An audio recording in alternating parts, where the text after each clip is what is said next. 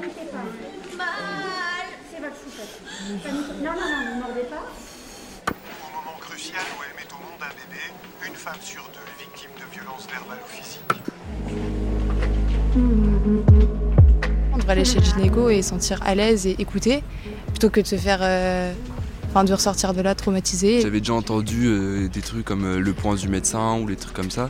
Je sais pas si ça se fait encore euh, ou les trucs j'avais 15 ans et je me sentais un peu vulnérable, on va dire, et je me sentais mal à l'aise de parler de ces sujets avec. euh, Des fois, c'est hyper dur de mettre la frontière entre si c'est vraiment un acte malveillant ou un acte bienveillant.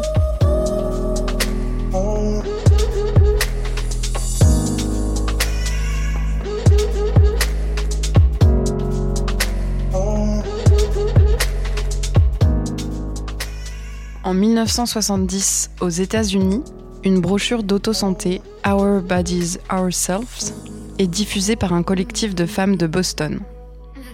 À l'époque où la médecine était un milieu masculin, ces femmes ont décidé de se réapproprier leur corps en produisant et transmettant des connaissances sur ce dernier. Dans un contexte sexiste et homophobe, ce qui deviendra un manuel aborde la santé des femmes et notamment la violence et la maltraitance. Leur but échapper au contrôle des corps par le médical. Dans cet épisode, on va parler de violences médicales, en particulier obstétricales et gynécologiques, du point de vue des soignants-soignantes. Pourquoi ces violences ont-elles lieu? Comment les éviter? Et comment parvenir à une médecine sans violence et bienveillante? Amphi 25, c'est une volonté de créer une safe place à l'université, un espace pour échanger, réfléchir et offrir des ressources aux personnes qui en ont besoin. Je m'appelle Taïmé, je fais partie de la mission Égalité et Diversité de l'Université Lyon 1 et dans ce nouvel épisode, on va investir la sphère de la santé. Pour ce faire, nous avons fait appel à Anaïs Choulet, doctorante en philosophie de la santé, et Édouard Laune, docteur psychiatre à l'hôpital du Vinatier. Mais pour commencer, j'ai rencontré Laura, étudiante sage-femme. Laura est sensible, empathique et porte les idées de sa génération, l'importance du consentement et de sa prise en compte en santé. Elle nous raconte son expérience traumatisante pendant un stage où elle a été témoin de violences gynécologiques. Attention, ce témoignage mentionne des actes de violence. Si vous ne vous sentez pas de l'entendre, passez à la suite des entretiens. Le timecode est dans la description.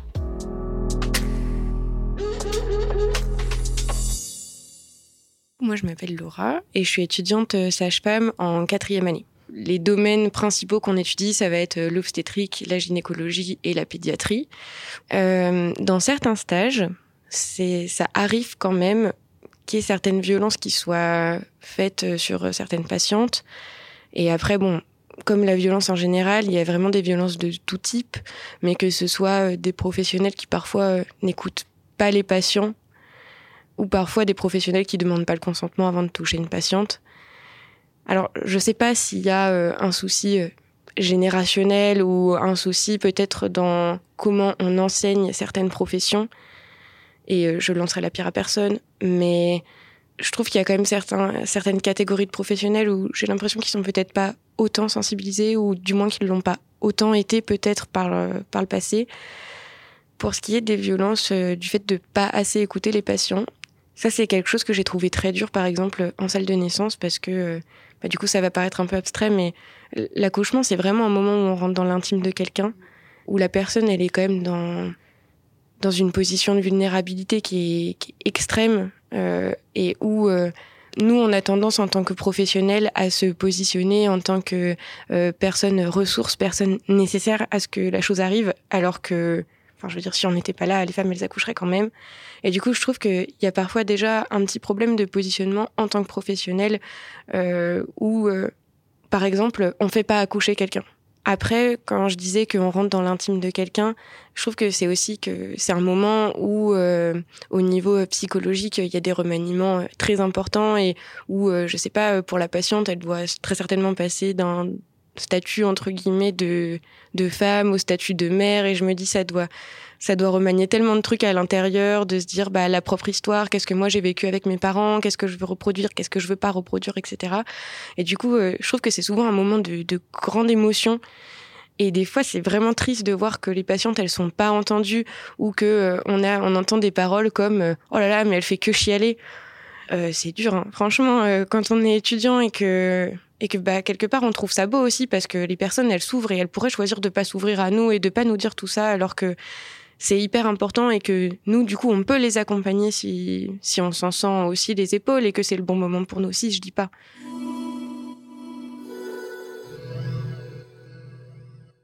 des fois, les, les jugements qu'il peut y avoir entre les professionnels qui parlent de certaines patientes, euh, enfin moi j'ai trouvé ça très choquant en tant qu'étudiant. Et euh, que ce soit euh, du jugement parce que la patiente, euh, elle, euh, elle a un certain comportement ou elle fait une certaine profession à l'extérieur ou elle a une certaine caractéristique physique. Enfin, c'est bête, mais on va entendre oh là là, mais celle-ci, elle fait que pleurer parce qu'elle a mal, alors qu'en plus elle travaille dans la santé. Mais ça n'a rien à voir en fait. Ou alors, bah des fois il y a vraiment des propos grossophobes qui sont qui sont dits dans les dans les salles de dans les salles de repos et c'est pareil, c'est super choquant quand on est étudiant et en fait bah quand t'es étudiant, tu peux rien dire, tu fais rien, tu te mets dans un coin et bah tu bouillonnes, mais t'as rien à dire parce que de toute façon, c'est soit tu défends la patiente, soit tu te dis bah tu vas te mettre toute l'équipe à dos et c'est pas forcément bénéfique. Donc je pense que tu trouves d'autres moyens d'agir, mais ça j'avais trouvé ça vraiment très choquant. C'est un peu le, le problème quand t'as pas de capacité d'action, c'est que t'as l'impression d'être un peu complice par défaut. Et ça, ça a été encore pire quand c'était euh, quand c'était des violences physiques.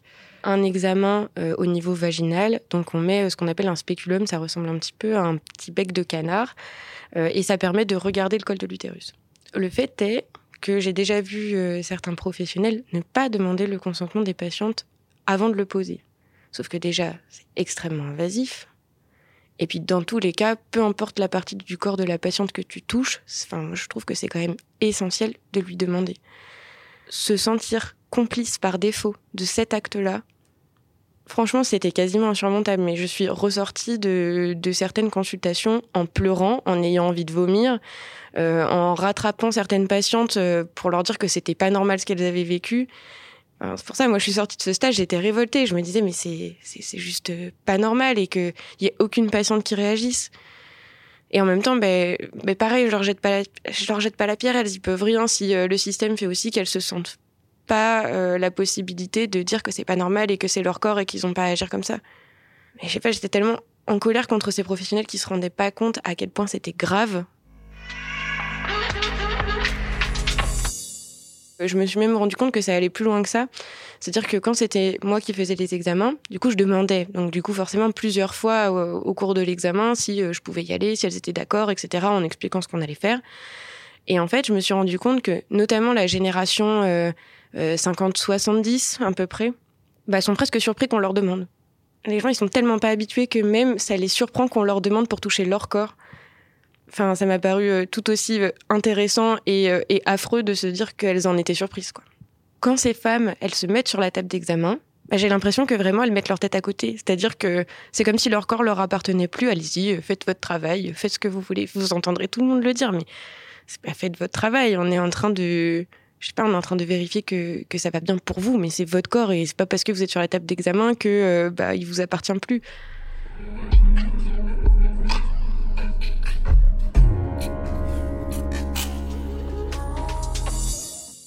Pendant la consultation, ça c'est vraiment euh, pas très conventionnel, mais bah, quand euh, par miracle, entre guillemets, il manquait du matériel et que la personne allait le chercher, bah, parfois j'en parlais avec la patiente. Mais très vite, entre un peu comme on parle entre deux portes, donc c'est vraiment pas l'idéal, mais juste euh, d'essayer de faire passer deux, trois idées. Et c'est horrible parce que du coup, on a l'impression d'être. euh, je sais pas, de dire un truc qu'on devrait pas dire. euh, c'est un peu le secret, il faut faire vite avant que la personne elle revienne.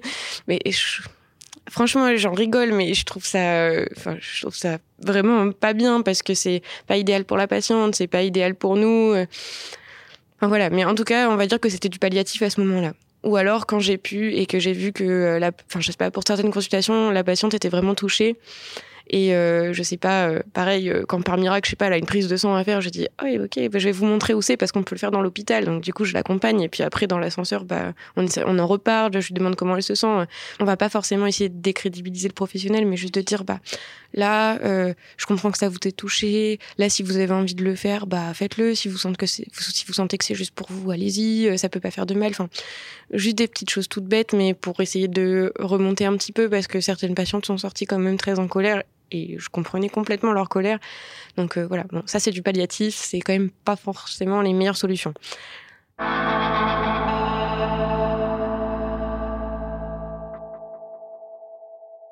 Quand, quand c'est trop dur et que tu rentres en pleurant, euh, c'est pas l'objectif non plus, on apprend mal et, et l'idée c'est aussi de pouvoir mieux faire les choses après. Donc si on apprend dans la douleur, c'est pas forcément non plus euh, une bonne solution rappeler que euh, bah, c'est interdit par la loi de faire les choses comme ça, que le consentement c'est une obligation. euh, enfin, voilà. Je crois que ça m'était jamais arrivé de voir ça euh, autant de fois. C'est que une des choses que j'aimerais beaucoup faire, c'est pouvoir ouvrir un espace de parole avec les patientes, c'est-à-dire que enfin en tout cas les personnes que je pourrais recevoir parce que finalement c'est pas que des femmes c'est-à-dire être dans un respect de la temporalité ben, si vous avez envie de parler, vous pouvez le faire. Si c'est pas le moment aujourd'hui, vous n'êtes pas obligé de le faire aujourd'hui. De toute façon, vous serez jamais obligé de le faire.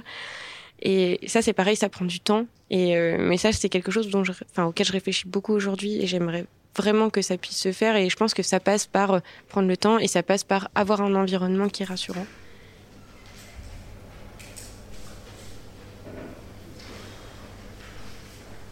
La santé touche à l'intime de l'individu. C'est un lieu de grande vulnérabilité qui n'échappe pas au rapport de domination. Anaïs Choulet est doctorante en philosophie et réalise ses recherches sur le toucher dans la relation de soins.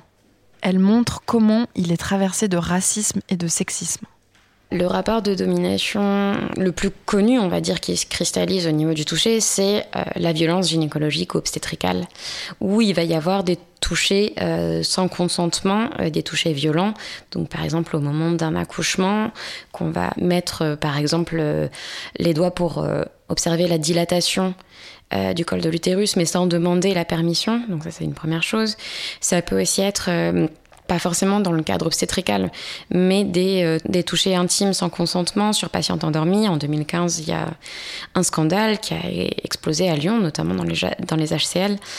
Certains et certaines étudiantes ont été invitées, on va dire, à pratiquer des, euh, des touchés euh, intimes sur patientes endormies bah, pour se faire la main. Euh, Le toucher de soins, il va aussi euh, cristalliser des violences du côté des professionnels de santé, où en fait, quand on étudie la répartition de la hiérarchie médicale, enfin la répartition professionnelle, on se rend compte que les personnes qui sont les plus à même de toucher des corps dans leur pratique professionnelle sont les personnes qui sont en bas de l'échelle on va dire hiérarchique euh, et euh, socio-économique. Et euh, comme le dit en fait une, sociologue, enfin comme le disent deux sociologues, Irene Ramos-Vaca et Christelle Avril, les personnes en fait qui touchent ces corps, qui effectuent les soins corporels, pardon, vont avoir pour mission de mettre en condition le corps pour qu'il soit guéri par les médecins qui, elles et eux, n'auront par la suite pas besoin de toucher ce corps. Alors évidemment, c'est euh, une généralisation sociologique parce que dans l'examen médical, il existe la palpation, il y a tout un tas de disciplines médicales où on a recours encore au toucher, notamment dans une perspective diagnostique. Mais euh, on va dire dans euh, la quotidienneté de l'activité de soins dans les institutions de santé, les personnes qui sont enfin, les plus amenées à toucher sont les personnes qui sont en bas de l'échelle socio-économique. Donc c'est des personnes qui sont paupérisées, on va dire économiquement parlant. Souvent, c'est des personnes, euh, voilà, c'est des personnes racisées, parfois allophones, c'est-à-dire qui parlent pas forcément français ou dont le français n'est pas la langue, euh, la langue native. Et euh, c'est souvent des personnes femmes ou assignées comme femmes. Il y a aussi une espèce de, bah, d'imbrication de rapports de domination sur ces personnes qui se retrouvent à devoir toucher les corps. Le personnel qui une fois de plus, est en bas de la hiérarchie qui doit faire le plus vite possible, etc., etc., se retrouve à avoir des comportements maltraitants. Et euh, de l'autre côté, les personnes qui sont en situation d'observation, donc euh, les étudiants et étudiantes, ou euh, les personnes qui sont de garde, donc les externes, les infirmiers, infirmières, etc., en fait, n'ont aucun, ou ont très peu, pardon, de levier d'action pour dénoncer en fait ce à quoi elles assistent. Parce que leur formation est en jeu, leur statut est en jeu, et en fait, euh, par définition, en fait, une, une domination structurelle ne peut pas être euh, désamorcée juste par des témoignages individuels. Donc, ce que je voulais dire, c'est que il faut aussi déculpabiliser, euh, et moi, ça me paraît important de déculpabiliser les individus. Ça ne veut pas dire que ces individus sont complètement déresponsabiliser de certains gestes maltraitants quand cela arrive, mais je pense que le problème majeur, c'est l'organisation des institutions, qui rend ça possible et même qui l'encourage. Donc en fait, tant qu'on n'agit pas sur l'organisation institutionnelle, on légitime et on euh, reproduit, on maintient un système de violence.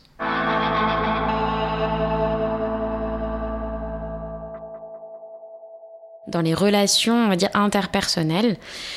Euh, il y a des enjeux hiérarchiques qui se jouent, euh, et notamment des enjeux hiérarchiques et sexistes, où finalement les personnes femmes ou assignées comme telles ont le devoir de se laisser toucher, euh, alors que les, les hommes euh, ou les personnes assignées comme telles se retrouvent dans une situation d'avoir le droit de toucher euh, impunément.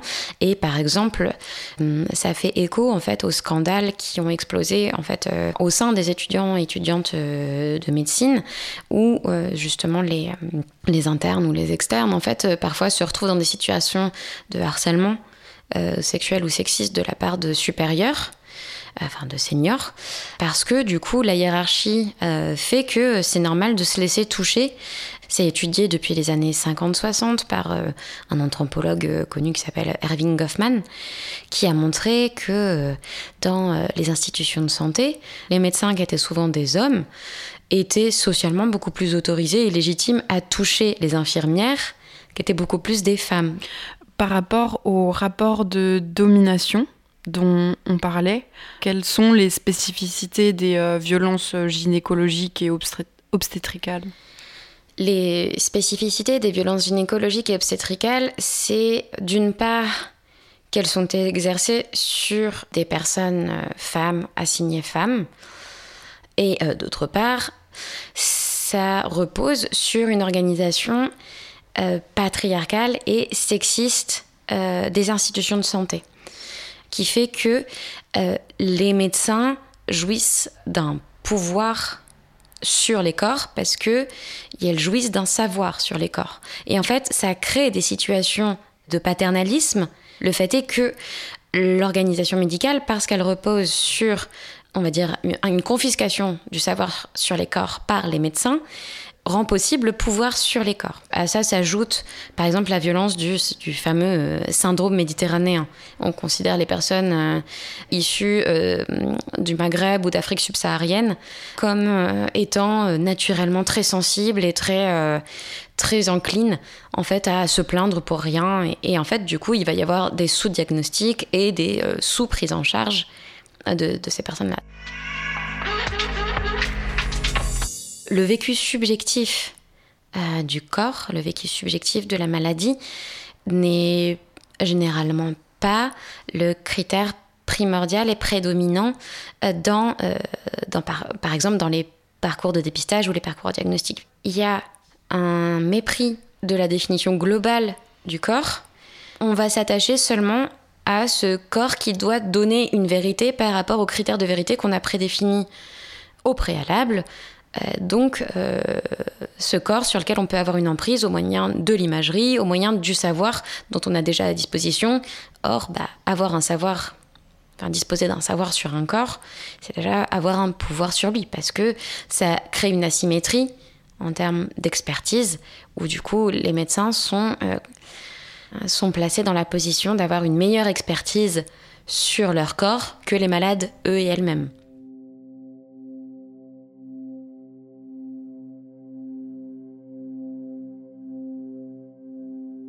La violence dans le toucher se place des deux côtés. la hiérarchie entre professionnels et la hiérarchie entre soignants, soignantes et patients, patientes. Comme dit Anaïs Choulet, avoir un savoir sur le corps, c'est avoir un pouvoir sur lui ce qui place les soignants-soignantes dans une position dominante. Au-delà euh, du patient et médecin, ça existe aussi entre les, euh, les, professionnels de santé, par exemple, énormément entre infirmières et médecins, parce que du coup, il y a une majorité de médecins hommes et une majorité d'infirmières femmes, et du coup, bah, les hommes vont vouloir se sentir supérieurs et donc euh, créer cette hiérarchie. Je qui n'hésitait pas à prendre le stylo dans la, dans la pelouse de, la, de la fille sans qu'il l'ait demandé ou quoi, de lui mettre une main dans le dos, enfin, des trucs pas très pas très sain dans une ambiance de travail à l'hôpital, quoi. Ce pouvoir des médecins donne certains droits, mais aussi des devoirs. Édouard Laune donne des cours de responsabilité sociale à la faculté de médecine Lyon-Est. Médecin psychiatre, il va nous parler de ce concept dans la pratique du soin. L'idée de la responsabilité sociale en santé, c'est vraiment de sensibiliser les étudiants en santé à la question globale des inégalités sociales de santé, à la compréhension des besoins spécifiques des populations en fonction de caractéristiques euh, socio-économiques ou culturelles, parce que euh, ce qu'on sait aujourd'hui, c'est qu'il y a vraiment un impact très fort euh, des enjeux justement de discrimination, alors qui ne sont pas forcément de la discrimination consciente et voulue de la part des soignants, hein, mais on sait que parfois même sous la volonté de bien faire, on peut avoir des attitudes qui peuvent être stigmatisantes, qui peuvent être discriminantes. Et c'est vraiment l'enjeu de la responsabilité sociale, d'avoir des, prises de conscience assez précoces dans le cursus sur ces enjeux-là. Donc c'est un outil que vous donnez aux étudiants et étudiantes? Alors disons que la responsabilité sociale en santé, c'est un concept de la pédagogie médicale qui est porté au niveau international par un certain nombre de, collègues. C'est très concrètement comment est-ce qu'on va aider les étudiants en médecine à travailler autour de ça. L'idée, c'est pas de faire beaucoup de cours théoriques. L'enjeu, c'est plutôt de l'immersion euh, et de la rencontre. C'est vraiment la rencontre avec des populations euh, vulnérables, des populations précaires, des populations défavorisées, pour vraiment faire vivre des expériences qui vont être marquantes pour les étudiants. Et c'est souvent ce qu'ils disent.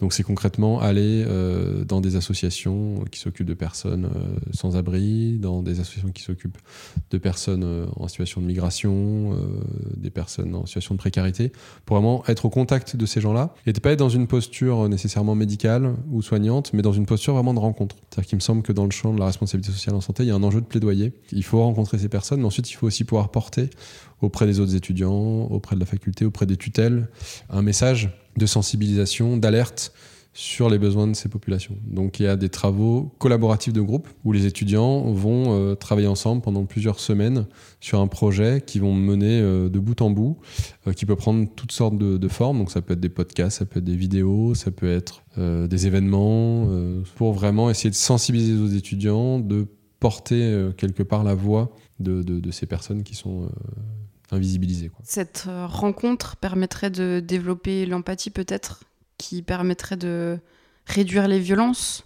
Bah, L'idée, c'est ça, c'est qu'en tout cas, quand on a fait des études en pédagogie médicale sur euh, qu'est-ce qui permettait, par exemple, de donner l'envie à des futurs soignants d'aller travailler dans des zones défavorisées, d'aller travailler auprès de publics euh, vulnérables ou précaires, il y avait soit des éléments euh, constitutifs des personnes. Euh, par exemple, les, femmes ont davantage envie d'aller travailler auprès des publics euh, défavorisés.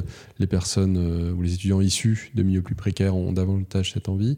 Mais sinon, le cursus, vraiment ce qui fonctionne, c'est la rencontre. Hein, on a aussi une réalité parfois dans les études de santé d'une sélection quelque part d'étudiants qui viennent de certains milieux plutôt classe moyenne, voire classe euh, aisée, qui du coup n'ont pas forcément euh, eu connaissance, conscience, n'ont pas forcément rencontré des formes de vie différentes.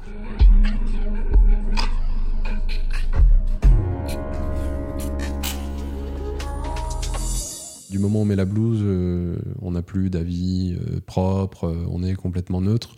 Ça, c'est une idée hein, qui, est, beaucoup véhiculée, qui est fausse. Hein. C'est pas parce qu'on met une blouse blanche que on se débarrasse de tous ces stéréotypes et ces préjugés, bien au contraire. Parfois même la pratique médicale, parce qu'elle a besoin pour poser des diagnostics, pour euh, mettre en place des thérapeutiques, a besoin de catégoriser derrière des diagnostics, et c'est nécessaire, ça fait partie de notre pratique. Mais le risque, c'est qu'il peut y avoir, ça peut entraîner des biocognitifs avec une tendance à la catégorisation qui peut aller vers, voilà, tel public est comme ça. Quand on fait une consultation de médecine euh, avec euh, une personne plus précaire, on envoie beaucoup moins de messages émotionnels on prend beaucoup moins de temps d'explication, on passe beaucoup plus de temps sur l'examen physique. Voilà, il y a quelque chose comme ça qui, alors que ça peut se faire en toute bienveillance, mais il y a plein de petits, euh, de petits signes comme ça qui vont faire dire à la personne, on n'est pas tout à fait du même, euh, voilà, pas monde. J'ai pas tout à fait droit au, même traitement. Et un, un des effets qu'on voit, c'est que euh, les personnes les plus précaires sont souvent moins satisfaites des consultations médicales.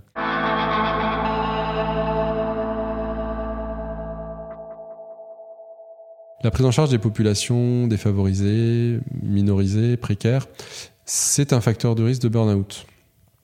C'est un facteur de risque pour les soignants de plus de difficultés professionnelles. Parce que c'est des populations qui ont des plus hauts besoins, des plus hauts niveaux de besoins, qui peuvent être plus difficiles à prendre en charge, c'est une réalité. Et si on n'a pas les clés, si on n'a pas les outils pour vraiment accompagner ces personnes, et ben au bout d'un moment, ou même très rapidement, effectivement, on s'y perd. On comprend pas exactement ce qu'on fait, on est perdu, on a un sentiment d'incompétence, un sentiment euh, de pas réussir vraiment à accompagner, et c'est là qu'arrive euh, le burn-out, euh, l'épuisement professionnel, et on sait que quand il y a du burn-out, de l'épuisement professionnel, on a moins d'empathie pour les patients, et on a encore moins d'empathie pour les patients les plus défavorisés, pour les patients les plus difficiles, pour ceux qui nous mettent en difficulté. Donc encore une fois, là aussi, on a un, cercle vicieux, et je pense que ce point-là, il est aussi à prendre en compte, je pense, si on veut comprendre cette notion de, de violence médicale. On le voit dans les services d'urgence, par exemple. Plus il y a du monde, plus c'est tendu, plus c'est là où il va y avoir de la tension, et plus c'est là où on peut euh, avoir euh, bah, des problématiques effectivement de tension entre soignants et soignés dans les deux sens. Mais si on prend pas, si on n'a pas conscience de cette notion d'inégalité sociale de santé, si on n'a pas euh, notion de ces besoins de santé spécifiques des populations, on, ne comprend pas ce qui se passe dans un service d'urgence. La responsabilité sociale en santé, c'est un peu le modèle, vous savez, du, du colibri. Quand la forêt brûle, tous les animaux partent en courant, et puis vous avez le colibri qui fait des allers-retours, qui amène un petit peu d'eau. Euh, les, les, autres autour ils disent mais ça sert à rien, tu vas jamais éteindre le feu. Et le colibri dit oui mais si tout le monde fait comme moi, on va réussir à éteindre le feu. Donc l'idée de la responsabilité sociale, de la responsabilité sociale en santé, c'est de dire bah, je suis peut-être qu'un petit colibri qui amène un peu d'eau, mais au moins ça peut peut-être en entraîner d'autres. Peut-être que si on amène tous un peu d'eau, on arrivera à faire quelque chose.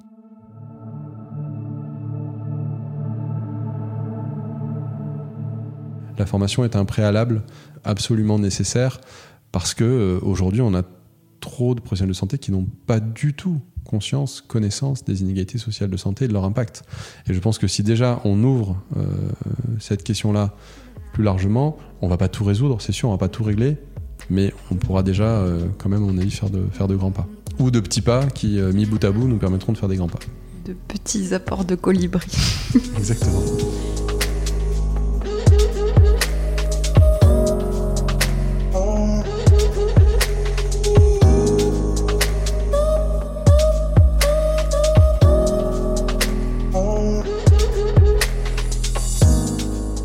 Un élément dans le discours d'Edouard Laune a attiré mon attention.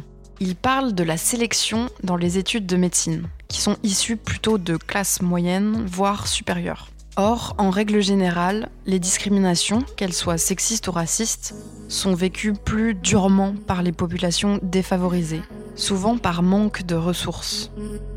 Derrière ces questions de violence en médecine se cache peut-être une question de rapport de classe, comme le dit Édouard Laune, gommer ce rapport de classe pourrait résoudre ces violences. Et cela peut se faire en intégrant plus d'élèves de médecine issus de classes défavorisées ou en générant de la rencontre entre le corps médical et les populations soignées. Comme nous le disait Anaïs Choulet, il s'agit d'un problème systémique. Alors, en attendant de tendre vers plus d'égalité et de mixité en santé, pourquoi ne pas commencer par des petits apports de colibri Merci pour votre écoute. Si vous étudiez à l'université Lyon 1, vous pouvez saisir le dispositif d'écoute et d'accompagnement des témoins et victimes de violences, harcèlement et discrimination en vous rendant sur le site signalement.univ-lyon1.fr.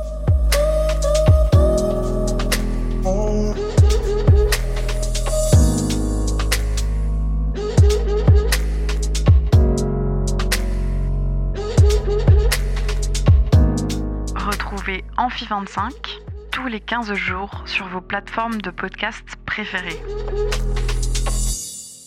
Ce podcast a été conçu par la mission Égalité-Diversité de l'Université Lyon 1.